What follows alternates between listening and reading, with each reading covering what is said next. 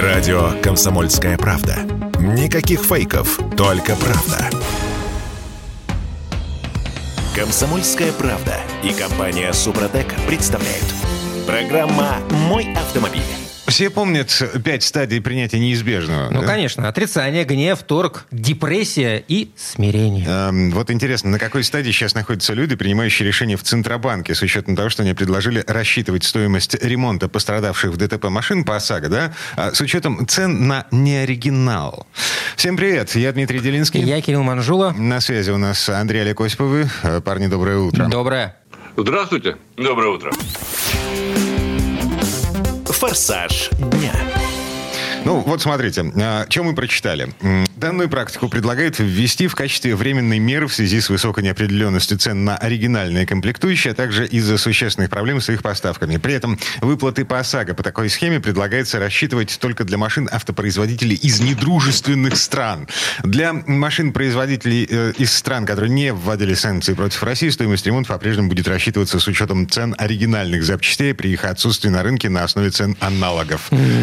Эм, к чему все это приведет, стесняюсь спросить. Ну, это, знаете, как, э, можно сказать, анекдотическая ситуация. Полис ОСАГО подешевеет, зато машины будут опаснее. Ну, вот так вот как-то. Кому что нравится больше. Кому что называется? нравится больше, да. Но мне кажется, Суть, в общем, в этом. ну давайте еще подольем масло в огонь. Дело в том, что ассоциация официальных дилеров страны, есть у нас такая российская ассоциация официальных дилеров, она уже заявила, что она категорически против этих предложений, потому что должны использоваться все-таки оригинальные запчасти, ну, по крайней мере, в тех случаях, когда мы говорим о гарантийном ремонте автомобиля. И даже если речь идет о кузовном ремонте, это в том числе может быть машина достаточно свежая, и, конечно же, я думаю, что и самому владельцу, хозяину этой машины хотелось бы, чтобы туда поставили что-то нормальное, оригинальное, а не ввезенное откуда-то или где-то каким-то образом Ну, тут изготовленное. гла- главный вопрос, а если их нет, этих э, э, ори- оригинальных? Да, смотрите, э, у нас есть отрицание, у нас есть гнев, у нас есть торг. Вот в этом месте, по-моему, мы сейчас находимся, потому что,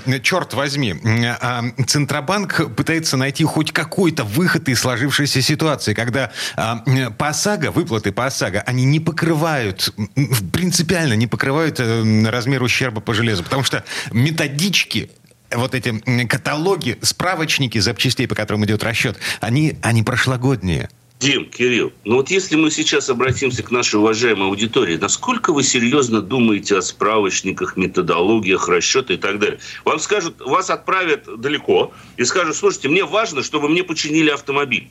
Как вы что рассчитываете? Что для вас убыток, не убыток? Конечного потребителя-автовладельца не волнует от слова совсем. Ему важно получить страховую защиту и, соответственно, восстановить свой автомобиль. Мы уже с вами говорили о том, что несколько недель назад было принято решение о том, чтобы разрешить параллельный выпуск запчастей.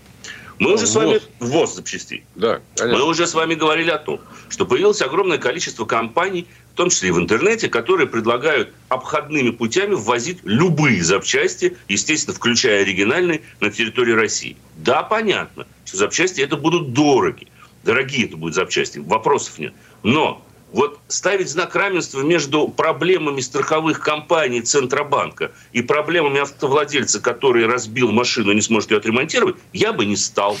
Вот честно. Абсолютно с вами согласен, абсолютно. Но мы Вот же, на мы, же, 100%. мы же не проводим, не ставим этот знак равенства. Мы просто констатируем тот факт, что страховая компания в лучшем случае заплатит нам, э, оплатит четверть ущерба по железу сейчас. Любопытно вот что. Почему нет страховых компаний, если бы была конкуренция действительно на этом рынке, неизбежно появилась бы страховая компания, которая а, объявила бы, что мы ставим только и оплачиваем только оригинальные запчасти. Или, допустим, предложил... Да, ваша страховка будет стоить дороже, но вы получите оригинал в случае ДТП. И почему мы на самом деле забыли о таком виде страхования, как добровольное страхование гражданской ответственности? ОСАГО обязательное, да.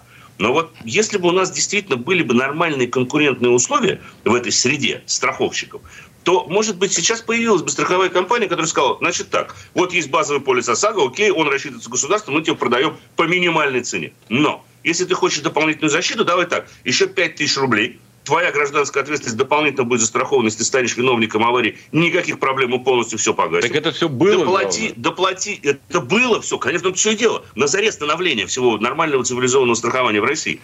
Доплати еще, там, я не знаю, 20 тысяч, купи себе каска, пусть с франшизой, там, в 10 тысяч рублей, но, по крайней мере, по полису каска мы тебе гарантируем восстановление оригинальными запчастями на фирменном сервисе. Пусть это будет как дополнительная опция. А мы сейчас пытаемся, и то же самое Центробанк, пытается при помощи государственного регулирования некого, так сказать, инструментария, который, да, у него, безусловно, есть, наладить здесь порядок. Порядок налаживается, как правило, в условиях конкуренции.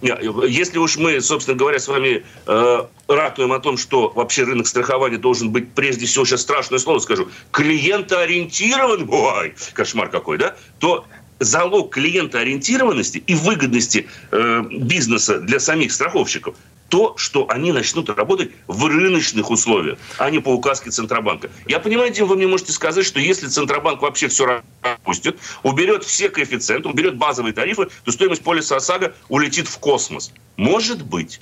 Может быть и улетит.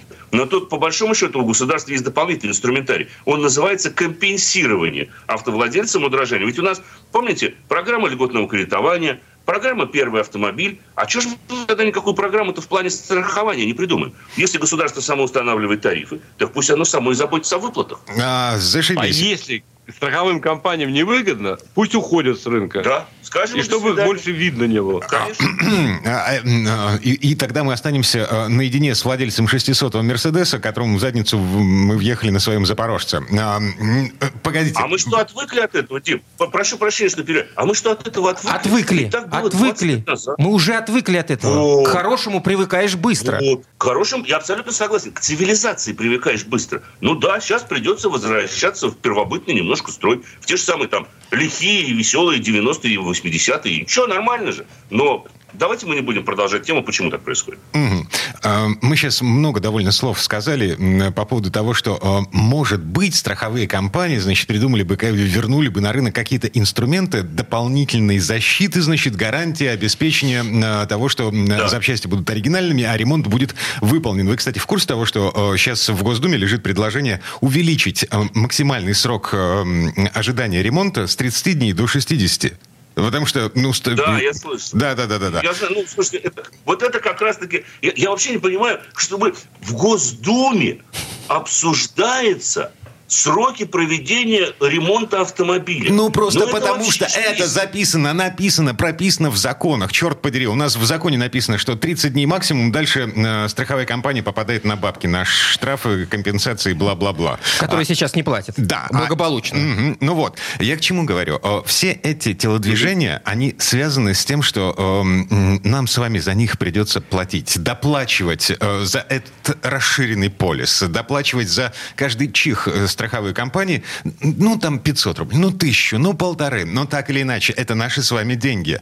Если мы говорим о том, что, да, рыночек порешает, а надо нам только заплатить за это, а представим себе, что у нас 45 миллионов автовладельцев в нашей стране, да, из каждого, а, это же ОСАГО, да, еще дополнительно по 500, по полторы тысячи рублей за расширенный полис. Ну, как бы нет, я не согласен. Это, эта штуковина должна регулироваться государством от и до. Но это добровольное дело. Я же говорю, поле. конечно, о доплатах, я говорю, что о добровольных доплатах. Окей. Они, да, они, да. они добровольные останутся наедине с 600 да, Мерседесом. потому что ОСАГО превратится да. в Филькину грамоту только для того, чтобы не платить штраф за его отсутствие. Конечно, конечно. Вот там все и дело. Почему сейчас, Дим, посмотрите статистику, почему количество полисов ОСАГО поддельных резко начало расти в последние месяцы? Да потому что все прекрасно понимают две вещи. Что это, во-первых, не гарантирует полную защиту в случае ДТП. И, во-вторых, с учетом того, что за это выписываются штрафы, да проще какую-то фальшивку купить, потому что, опять же, первое, никакой защиты от этого полиса, от этой бумажки нет. Мы уже пришли к тому, что в случае, когда вы виновник ДТП, вы один на один шестисотым. Потому что владелец шестисотого возьмет ваш полис ОСАГО и скажет, так, вот иди получай, что хочешь, а мне, пожалуйста, заплати за восстановление автомобиля. Это уже происходит. Поэтому это как борьба с ветряными мельницами, уж простите. Угу. Так, а, выход, который я вижу, он мне не нравится, но тем не менее. Значит, у Центробанка сейчас есть право пересматривать тарифы ОСАГО хоть каждый день. А, к середине да. э, весны... Э, а, нет, че, че я говорю, значит, у нас... К после, концу. К концу весны должен появиться новый э, справочник э, с новыми обновленными ценами на железо, которые страховые компании Который используют... уже будет устаревшим. Да, при расчете. А, кстати, вы, вы же в курсе того, что что э, цены на машины-то уже снижаются. А, вот это мне всегда нравится. Мы пытаемся все время поймать вот эту неопределенность, как вот за хвост мы все время кого-то ловим. Начался рост, нет, надо вот что-то стабилизировать. Нет, вроде начался откат. Нет, ну тогда ладно. Но мы же вроде застабилизировали уже. Нет, а давай попытаемся. Вот не надо. Мы все прекрасно понимаем, какие факторы сейчас реально оказывают влияние на экономику. И в результате чего все это происходит. Поэтому вот эти вот быстрые решения, они, на мой взгляд, ни к чему хорошему, скорее всего, и не приведут. Слушайте, ну подешевели, подешевели, ну, подорожали, подорожали. Ну что за проблема? Я, вот, к, рынок, рынок, рынок и есть. Я к, тому, рынок. я к тому, что в свежем каталоге справочнике, да, в нем будут угу. уже более-менее актуальные э, цены на железо при ремонте, и, э, скорее всего, Центробанк будет вынужден принимать решение о повышении тарифов ОСАГО. Для того, чтобы... Посмотрим. Да, для того, чтобы... Что нам еще стоит говорить? Для того, чтобы э, этот полис, он был не Филькиной грамотой, для того, чтобы он по-прежнему нас защищал. Да, будет дороже. Обязательно Филькина грамота. Не знаю, не знаю Дима... Грамота, ну, обязательно. Не знаю, Дим, как в Центробанке, но я уже, по-моему, на стадии депрессии. Это Кирилл Манжула. Это Дим Делинский. Андрей Олег Осипов, редактор портала осипов.про были у нас на связи. Парни, спасибо. Э, хорошего дня. Всего доброго, удачи на дорогах. Счастливо, берегите себя. Ну и ни в коем случае не попадайте в ДТП. А мы вернемся через пару минут. В следующей части программы к нам присоединится Юрий Сидоренко, автомеханик, ведущий программы «Утилизатор» на телеканале ЧЕ. Ну, поговорим о том, как обращаться с топливным фильтром. Чтобы получать еще больше информации и эксклюзивных материалов, присоединяйтесь к радио «Комсомольская правда» в соцсетях – в отечественных социальных сетях. Смотрите новые выпуски на Рутьюбе, читайте телеграм-канал, добавляйтесь в друзья ВКонтакте, подписывайтесь, смотрите и слушайте. Радио «Комсомольская правда». Самая оперативная и проверенная информация в эфире и соцсетях. «Комсомольская правда» и компания «Супротек» представляют. Программа «Мой автомобиль». Слушайте, а что будет, если не менять топливный фильтр? Ну, просто потому что дороговато сейчас. Э, Что-либо менять. Да, можно, например, пропустить одну замену. Вот на весеннем ТО поменять масло э, и масляный фильтр, а топливный и воздушный уже в следующий раз, там, через 10 тысяч. Ну, не знаю насколько, насчет э, воздушного, а топливный, мне кажется, можно и через 10 тысяч. А, обсудим со специалистом. У нас на связи автомеханик, ведущий программу «Утилизатор» на телеканале ЧЕМ Юрий Сидоренко. Юра, привет. Приветствую. Доброе утро. Автомастер. Так, а, смотрите, у меня очень странная машина, на мой взгляд. Значит, Ford Focus 2, э, рестайлинг 1.8 под капотом, э, цепь, все дела. У него нет топливного фильтра. Точнее, у него есть топливный фильтр, но жесткой очистки в сборе с э, топливным насосом. Я его никогда не менял. А сколько ты уже проехал, Дим? Я проехал на этой машине, я лично проехал уже 70 тысяч километров. Вот. И до этого кто-то на ней ездил и проехал 50. Слушай, ну, по по-хорошему надо бы уже поменять его. Он, ну, не обязательно менять в сборе с бензонасосом, теоретически, но за такой срок уже можно было бы и с бензонасосом поменять. Но сейчас это очень дорого происходит, поэтому сейчас уже опять начались времена, когда мы подбираем бензонасосы от наших автомобилей. Э, Волговские, да? Ну, не... Жигулевские. Волговские, Жигулевские, те, которые подходят. То есть это... Ну, реально начинаем самодельничать опять. Ну, ну а что делать? Никуда не денешься. Вот. И фильтр, конечно, надо менять, если он стоит в сборе вместе, ну, в картридже погружной, я его называю. Там обычно стоят два фильтра сразу же. Один грубой очистки, второй тонкой очистки, оно все там стоит. Вот. И э, просто-напросто машина в какой-то момент начнет хуже ездить. Э, очень сильно хуже ездить начнет. Юр, ну вот ездит же Дима, ничего, не жалуется. Уже 70 тысяч ездит. Как, как? И ничего не поменялось. Тьфу-тьфу-тьфу, но э, машина... Или, или это субъективно? Это субъективно относится к машине, относится к топливу, потому что, например, топливо, оно же разное на разных заправках. Но бывает такое, что человек, ну вот, вот везет ему. Вот ни разу не, заправлялся плохим грязным топливом. Оно реально грязное есть. Дим, тебе везет. Потому что не, это не зависит от завода, который производит. Потому что завод фильтрует все. Он, он на выдаче всегда фильтрует топливо. Э, канистра, который, ну, канистр, бензовоз, который везет, его канистрами называю. Вот. Он везет, в нем осадок есть. Поболтал, все это поднялось. Потом приехали, в танки залили. Там тоже непонятно что. Да, конечно, их чистят, но до конца могут не вычищать. В трубопроводах конденсаты, обратно, вода, все в порядке, там набивает все, что надо. Но бывает такое, То что все-таки сильно, вот, например, некоторые компании, они следят до, э, вот, следят, чтобы топливо было чистое, прям до попадания уже в автомобиль клиента. Даже до этого. То есть это есть у них прям, ну, За- за- заправочные компании. да, конечно, я рекламировал одну такую компанию, называть не буду, вот, но как раз э, мне четко показали, что у них вообще производит, Это происходит вообще по, по мере доставки. Поэтому есть вероятность того, что ты просто как раз попа- попадал на нормальный чистый бензин, поэтому сильно не загадил фильтр. Мгм. А как понять, что фильтр сильно загажен? У меня расход увеличивается, машина чихать начинает. Ты, в принципе, уже две вещи сказал из того, что там про- происходит. Ну, как бы э, топливо, уровень, э, э, расход повышается, машин плохо заводится, самопроизвольное выключение двигателя, ну, то есть она глохнуть начинает неожиданно. При рывки при резком нажатии на педаль. То есть нажимаешь, а насос начинает втягивать, а ему не хватает, потому что фильтр забит. Естественно, начинаются провалы. Ну, А мощность за счет падает. чего расход увеличивается, Юр? А за счет того, что ты на газ больше давишь. А, логично. Ну, потому что машина не едет, ты начинаешь вдавливать газ. Э, Свечи заливают. Свечи заливаются, а она начинает плохо хуже работать. Человек еще больше начинает на газ нажимать. Все как бы, все прям вот оно завязано друг на друге. Среднестатистический фильтр сколько живет? Можно такую цифру э, вы- вывести? Ну, то есть мы пытаемся понять, а, одна замена, через одну замену, и- или можно даже через две замены делать? А, Слушай, ну все зависит от того, где у тебя вообще, э, где в автомобиле стоит фильтр. Я, например, вот если фильтр стоит снаружи, ну, например, часто бывает, на японцах, например, под капотом он стоит, э, на наших машинах снизу, ну, стоит, ну, в зоне доступа, грубо говоря. Я рекомендую менять, э, и он недорого стоит сам по себе, по деньгам. Э, менять каждое ТО. Хуже не будет. В принципе... Ну, я сейчас посмотрел, бошевские э, фильтры э, стоят что-то порядка м, 700-900 рублей. Есть варианты за 2,5, например. Ну, в общем, доступные Это, это доступная, да, цена. Можете менять раз, э, то, то есть там через 10 тысяч, грубо говоря, раз через ТО. То есть ТО один без фильтра, второй раз с фильтром. Там, чуть, ну, чуть- либо, либо по времени надо посмотреть уже, э, сколько вы проедете. Но э, однозначно хуже не будет, это экономия. Вы потом сэкономите на топливе в любом случае. То есть это, этот фильтр, он у вас в экономии выйдет потом. А вот если погружной фильтр, то его можно, в принципе, менять раз э, в 40, 60 тысяч, 80 тысяч. То есть он спокойно там меняется, он на это рассчитан, он сделан из специального материала, почему он такой дорогой. Они же еще внутри разные. То есть они рассчитаны на определенную нагрузку и, и степень засоренности.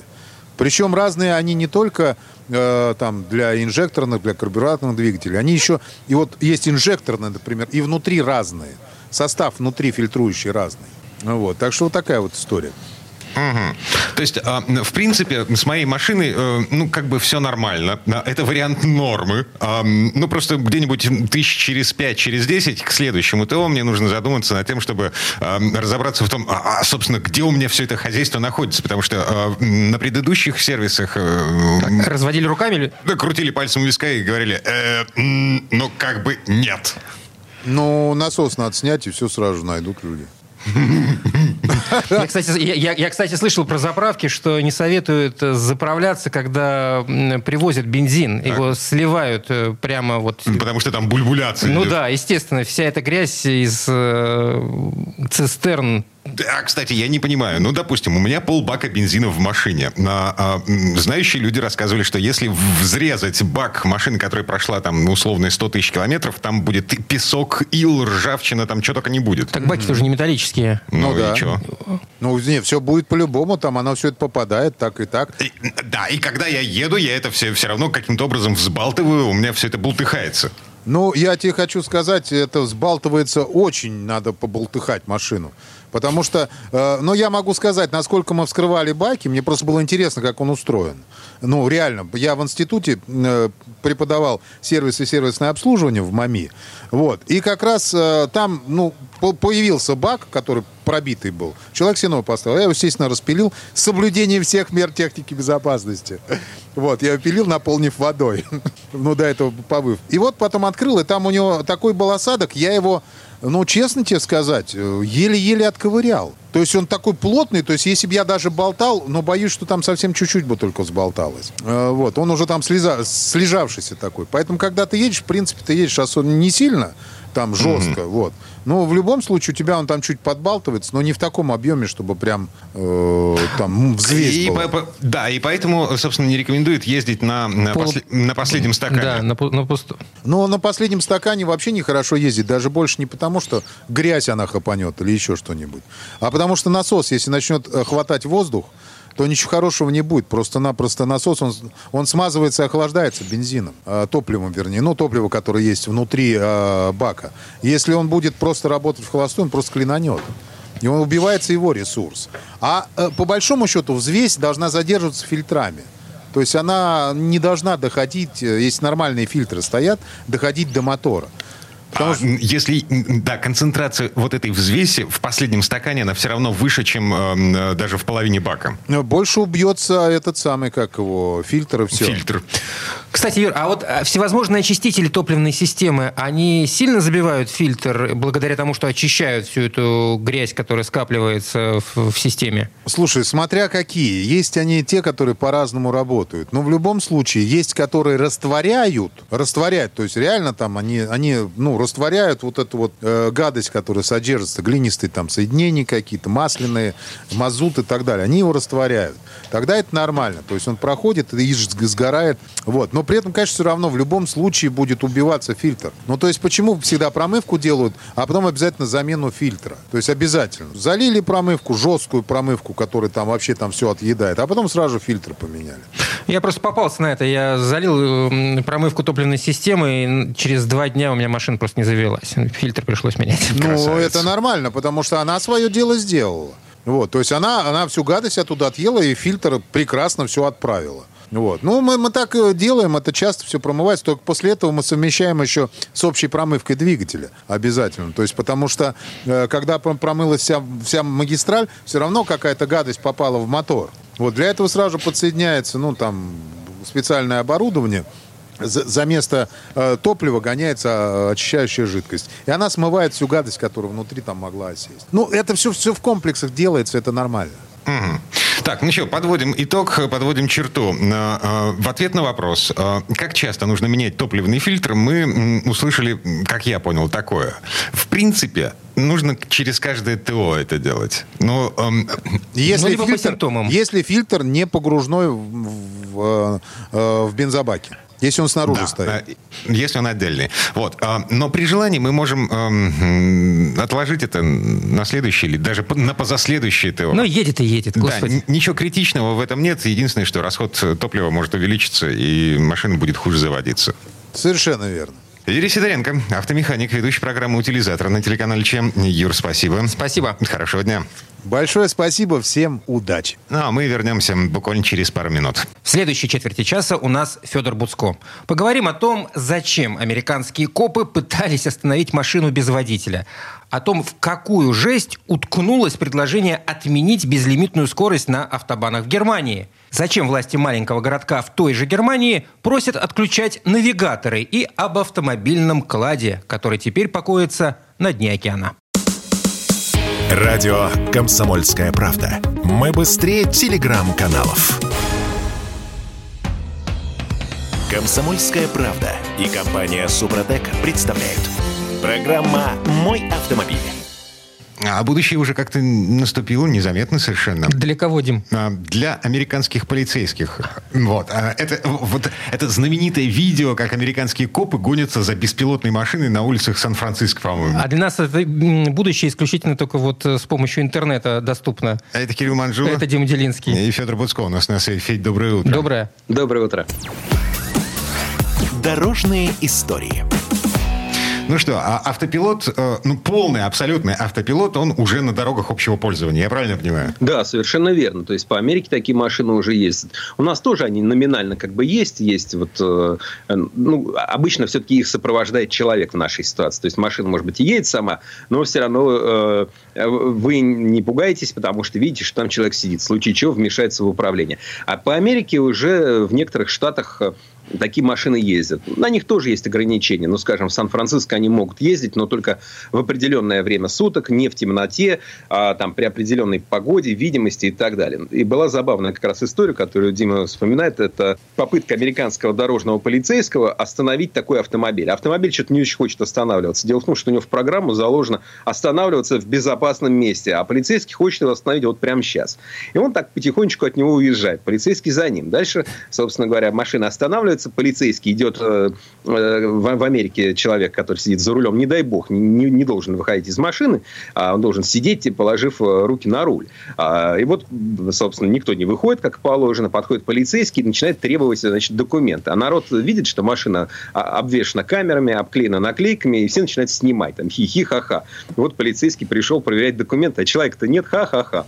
Соответственно, э, полицейский пытается открыть дверь, двери заперты, заблокированы, сесть внутрь не получается. Он отходит от машины, машина проезжает дальше, потому что она увидела какое-то еще более безопасное со место для остановки. пешехода, со скоростью 5 километров в час. Секунду. Да, тихонечко, ну, тихонечко. Ну, по логике да. вещей, если э, есть беспилотный э, автомобиль на дороге, ему разрешено на эту дорогу выезжать, есть же какой-то регламент э, на такие случаи. Ну... А что его остановить-то пытались, я не понимаю? А, ехал с габаритами, но уже потом фирма отчиталась, которая, собственно, этим занимается Вайму, а, что это была человеческая ошибка. В автомобиле горели габариты, а должен был э, гореть ближний свет. Из-за этого, собственно, полиция и пыталась ее остановить. Ну, в общем, все снимали, потом все хохотали, что вот, мол, а, раз у нас ездят такие роботизированные машины, значит, нам нужны вот эти роб робокопы, да, роботы-полицейские, которые а, будут их ловить и как-то их там, соответственно, останавливать и так далее. Ну, это просто интересно, как взаимоотношения человека и какого-то вот этого искусственного интеллекта потому что у нас эти взаимоотношения не всегда проходят гладко. Не только в Америке, не только у нас. Вот, скажем, в Европе сейчас тоже проблема. Небольшой городишко э, в Германии, в земле Северной Рейн-Вестфалия, Люденшайд. Э, там э, чинится, ремонтируется автобан. И, ну, стоят знаки, как объехать его по ландштрассам, да, по сельским шоссе.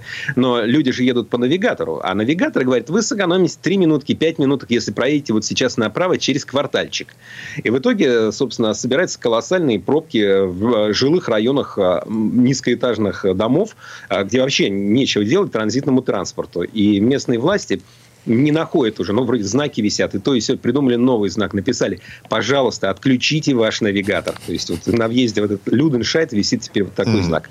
Да, слушай, а я вспоминаю историю с вечной пробкой на трассе М4 Дон, где там, в Ростовской области, в Краснодаре, я уже не помню, где это было. В Воронежской области, да. Не-не-не, да. погоди, значительно южнее, это место Лосево вроде как называется.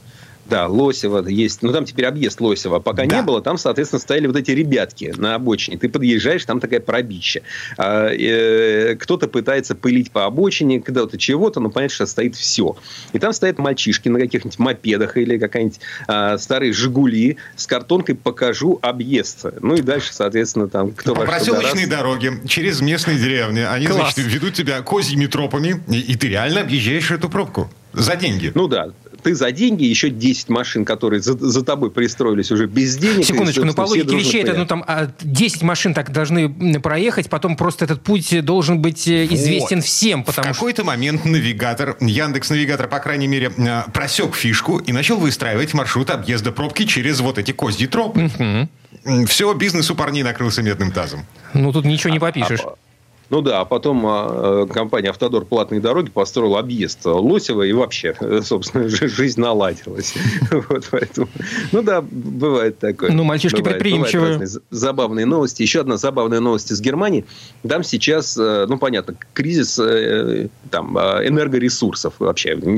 С газом плохо, с бензином. Значит, вместо того, чтобы покупать прекрасный русский газ и бензин, значит, там значит, кочевряжется, понимаете ли. А, а в итоге энергии не хватает хватает. И сейчас очередной раз на этой почве возник разговор о том, что давайте-ка отменим безлимитность вот эту на автобанах, да, введем ограничение скорости. Ну, 130, например. Эта тема для Германии не нова, обсуждается постоянно. То зеленые подъедут, то еще какие-нибудь экологи. А, общем, это, это, это из соображения экономии горючего. То есть меньше да. жечь горючее да. будут. Угу. Да, сейчас из соображений, чтобы меньше жечь, э, жечь горючее, и типа, мол, на три месяца. Ну, конечно, мы с вами понимаем, что вот это все на три месяца, знаете, это потом будет уже вечно конечная, да, и, собственно говоря, пропадет единственная страна в мире, где можно легально разогнаться там до 200, до 300 там, и так далее километров в час. Но выяснилось, что для того, чтобы а, ввести на 3 месяца ограничение скорости в 130, нужно везде поставить э, дорожные знаки, да, потому что ну, если это не, не навсегда, если это не везде, а вот именно вот на автобанах сейчас. И а, выяснилось, что в Германии просто нет столько дорожных знаков. Да, ну, невозможно. Дефицит их не хватит. Вот, там, а где там, покупать штук, металл? 200 штук есть. На дорожные знаки. У них самих сталелитейные. Короче говоря, жесть... Э, жесть своя. Жесть в дефиците.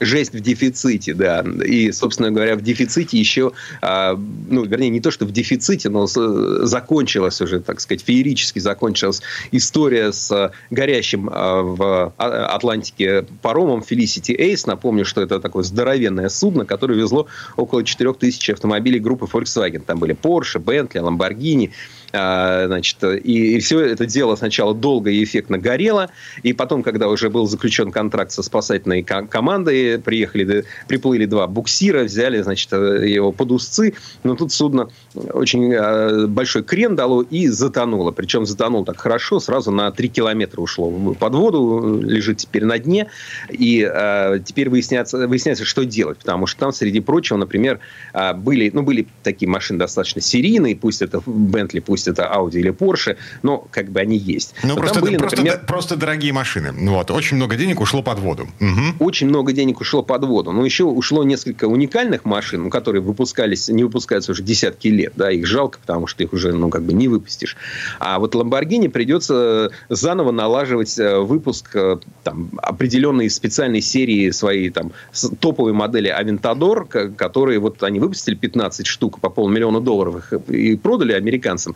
А, а, а вот они утонули, значит, что делать? Придется заново все налаживать. А налаживать трудно, потому что а, провода э, шли с Украины, потому что, э, значит, э, с чипами тоже по-прежнему проблема, и вообще все поставки отменены. Но вот, вот, вот придется что-то делать. Ну, хотя бы эм, техническая документация не утеряна.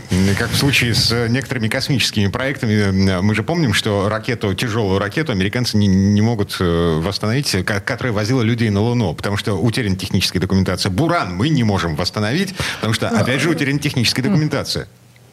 Ну да, здесь это производилось недавно, так что здесь, конечно, техническая документация не утрачена, просто утрачены вот эти вот тысячи автомобилей на полмиллиарда э, евро, которые теперь лежат на, на глубине 3 километра на дне морского. Ну, учитывая эти 3 километра, можно сказать, они там навсегда. А, не, погодите. Конечно. Погодите, значит, э, э, прогресс не стоит на месте. Ты хочешь их достать? Э, в какой-то момент, значит, человечество достают же из-под воды, э, там, не знаю, сундуки с золотом, с брилля... Вин... Винище с дна Балтийского моря достали, Дим, пробовали. три километра. И что? Никакая подводная лодка-то не спустится. Какие-то батискафы единичные есть ну, на такую да. глубину ныряющие. Но Джеймс ну, это Кэмерон здорово. Верить на, в прогресс российск... это хорошо. На это, российском кажется, батискафе к, к Титанику спускался? У спускался. нас все, а, все, по, санкции. Подняли какие-то предметы с Титаника? Подняли. Там, помню, три километра. А, не буду утверждать, но сейчас, сейчас даже, даже, даже интересно. Посмотрю, Для меня просто три километра, это, знаешь, как э, вот Хотя, да, технологии же не стоят. А, кстати, э, Федя, а там по поводу э, экологии шли разговоры, что там все эти машины могут навредить каким-то экологическим... Да и машины навредят, и топливо все из этого парома разольется. Ну, конечно, даже то, что не разольется сразу, оно разольется постепенно. А все вот эти самые батареи, там, литий-ионные, собственно, из-за которых, вероятно, и произошел пожар, они тоже сначала-то они ну, полежат нормально, а потом постепенно соленая водичка их разъест, и из них э, будет куча всякой а, вредной а, гадости выделяться в воду. Ну, что уж тут поделаешь, да? 3 обломки, километра не шутка. Обломки Титаника покоятся на глубине в 3750 метров. А, даже глубже получается. Да. Все, значит, возможно. А, пройдет лет 50. Вот. И, э, представляете, э, этот, господи, Ламборгини... Раритетную. Поднятый со дна морского. Красиво. Красиво, да. Он такой оброс кораллами, значит, на нем сидит сверху осьминог и говорит, мое, не отдам. Это Федор Буцко. Федь, спасибо. Спасибо, Федь. Хорошего дня. Всего вам доброго. Ну, а мы вернемся буквально через пару минут. В следующей части программы у нас журналист и летописец мирового автопрома Александр Пикуленко. Послушаем историю о самых быстрых Рено. Радио «Комсомольская правда» Никаких фейков, только правда. Комсомольская правда и компания Супротек представляют. Программа «Мой автомобиль». А это мы вернулись в студию радио «Комсомольская правда». Я Дмитрий Делинский. Я Кирилл Манжула, и в этой четверти часа у нас традиционная история от Александра Пикуленко. На этот раз о быстрых и мощных французах. Бывает и такое.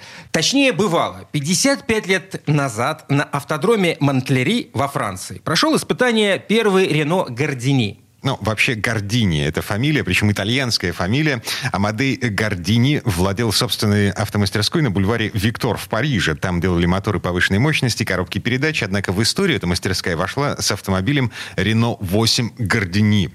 Заднемоторный спортивный седан, непременно синего цвета, стал звездой ралли кольцевых автогонок в 60-х годах. И вот здесь слово Сан Санычу. Предыстория. У многих автомобилестроителей есть свои придворные ателье по изготовлению заряженных версий обычных автомобилей. Компания Renault тоже может похвастать наличием подобного отделения под названием Renault Sport. Однако исторически спортивные корни у этой марки гораздо глубже и старше. Гены скорости французским автомобилям еще в 60-е годы привил ставший легендой итальянец по имени Гордини. По нынешним меркам Рено 8 Гордини выглядит скорее забавно, чем внушительно. Но это обманчивое впечатление. Этот автомобиль с идеальной развесовкой блистал как на кольце, так и в ралли. Так чем же привлекателен Renault R8 Гордини, выпускавшийся еще в 60-х годах прошлого века? Классическими формами или четырехглазым дизайном? А может быть все дело в том, что он подарил целому поколению возможность почувствовать себя гонщиками. Вообще-то на этот вопрос невозможно дать ответ как до конца и не понять любовь к этой синей тарахтелке. Ведь европейские автомобилисты и в 21 веке восхищенно глядят вслед этому автомобилю. Увидеть его, а тем более кататься на нем в свое удовольствие, по карману далеко не каждому. Хорошо сохранившиеся экземпляры стоят совсем недешево. А такой, на котором удалось поездить из коллекции Renault Classic и вообще уникален. В те далекие годы многие и не знали, что малолитражка с двигателем объемом 1255 кубических сантиметров может достичь скорости в 175 км в час. Ведь автомобиль среднего европейца в те времена ездил со скоростью 130 км в час. Даже сегодня видно, что творение Амадео Гордини – незаурядный автомобиль. А тогда вся эта смесь стилей и техники со сверхмощным по тем временам 110-сильным мотором, двумя горизонтальными карбюраторами Weber, дисковыми тормозами на всех колесах воспринимался как редкая экзотика. Несмотря на спортивные успехи 60-х и тот ореол легендарности, что окружает этот автомобиль, сегодняшние машины этого класса легко обходят ветерана.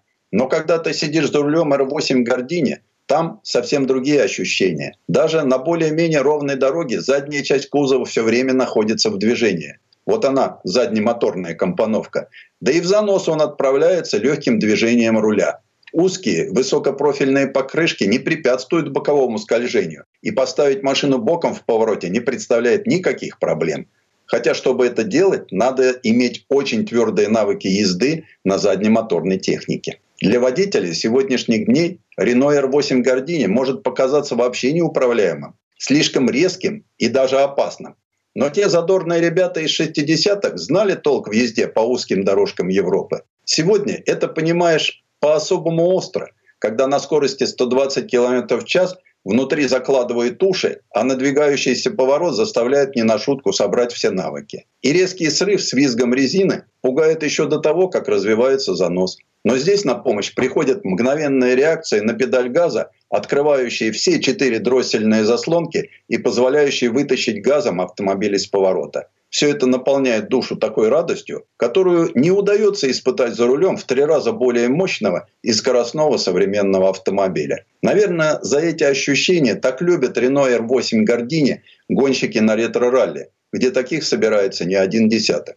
А чтобы посмотреть, что может в умелых руках этот синий красавец традиционной белой полосой, приходят на обочину не одна тысяча зрителей. Так что дух волшебника Гордини жив в них до сих пор. Ну а сегодняшний наследник великих традиций Это маленький автомобильчик на базе скромного трехдверного хэтчбека, но с отменно злым мотором, сближенными передачами, острым рулем и мощными тормозами. Именно таков горячий Renault Clio RS. Конструкции автомобиля использованы аэродинамические решения, позаимствованные у настоящих гоночных машин. Если прорезанные в передних крыльях дефлекторы, отводящие жаркий воздух из-под капота, еще можно по незнанию принять за элемент декора, то диффузор под задним бампером выглядит совершенно недвусмысленно. Хотя и перца внешнему виду добавляет. Как и полагается, Renault Clio RS построен вокруг мотора и ради мотора, который обещает хорошо подготовленным водителям незабываемые ощущения при резвом старте и не менее острые при резком торможении. Мощность этого источника эмоций 203 лошадиных силы, что является хорошим показателем для 2 литров объема Инженеры Рено очень довольны этим мотором. Еще бы, они получили впечатляющую удельную мощность более 100 лошадиных сил с литра без применения наддува, добившись столь большой отдачи за счет непростой и вдумчивой доводки ряда систем. Чтобы за рулем горячего Renault Clio RS можно было красиво уйти в отрыв от прочих хэтчбеков, а также красиво пройти связку поворотов, инженеры Renault Sport – с не меньшим азартом и упоением поработали над подвеской автомобиля. Они доработали проверенные решения, сдобрили их новыми амортизаторами, тормозами, ясное дело, Брэмбо, и увеличенными стабилизаторами. Пример еще одной остроумной находки. Ось поворотного кулака, отделенная от амортизационной стойки, чтобы снизить влияние поперечных сил на положение кузова автомобиля, входящего в поворот на полном газу. Коробка передач шестиступенчатая с хорошо подобранными передаточными отношениями. Кстати, это только внешне. Машина похожа на обычный Clio. На самом деле они очень разные. У Clio RS база на 10 мм длиннее, а колея передней и задней оси у него шире на 48 и 50 мм соответственно. К тому же от серийного эта спортивная разновидность отличается совсем другими кузовными панелями. Но жаждущие борьбы с рутиной посредством быстрой езды на резком автомобиле никогда не будут счастливы, если к красивому и выразительному облику не будет добавлен достойный салон. А именно кресло Рикара, перфорированные педали и красивые приборы. Особенно хорош тахометр. Цифры на его шкале разного размера, чем ближе к критической величине, тем они крупнее. А еще при попытке перекрутить мотор на циферблате вспыхивает индикатор переключения передач. И что особенно важно для оптимистов и активных водителей, которые в аварии попадать не собираются и всегда готовы объехать любую неприятность на дороге, есть электронные системы, которые включаются после первого же резкого старта и приглядывают за водителем и за ситуацией постоянно. Отделение Renault Sport базируется на исторической фабрике «Альпин» в городе Дьеппе и делает машины с индексами RS и GT. Случается, что на Renault Sport сваливаются особые проекты. Родстер Винт, электрокар Твизи, спорткар Альпин. Здесь же готовится разнообразная гоночная техника. Люди из Renault Sport говорят, что могут зарядить что угодно. Чем, собственно, и занимаются. Постоянно собирают экспериментальные машины из доступных внутри концерна компонентов и проверяют их на жизнеспособность. Предыстория. Сан Саныч, спасибо. Это был Александр Пикуленко, летописец мировой автомобильной индустрии. И у нас на этом все на сегодня. Дмитрий Делинский. Кирилл Манжула. Берегите себя. Программа «Мой автомобиль». Если тебя спросят, что слушаешь, ответь уверенно. Радио «Комсомольская правда». Ведь Радио КП – это самые оперативные и проверенные новости.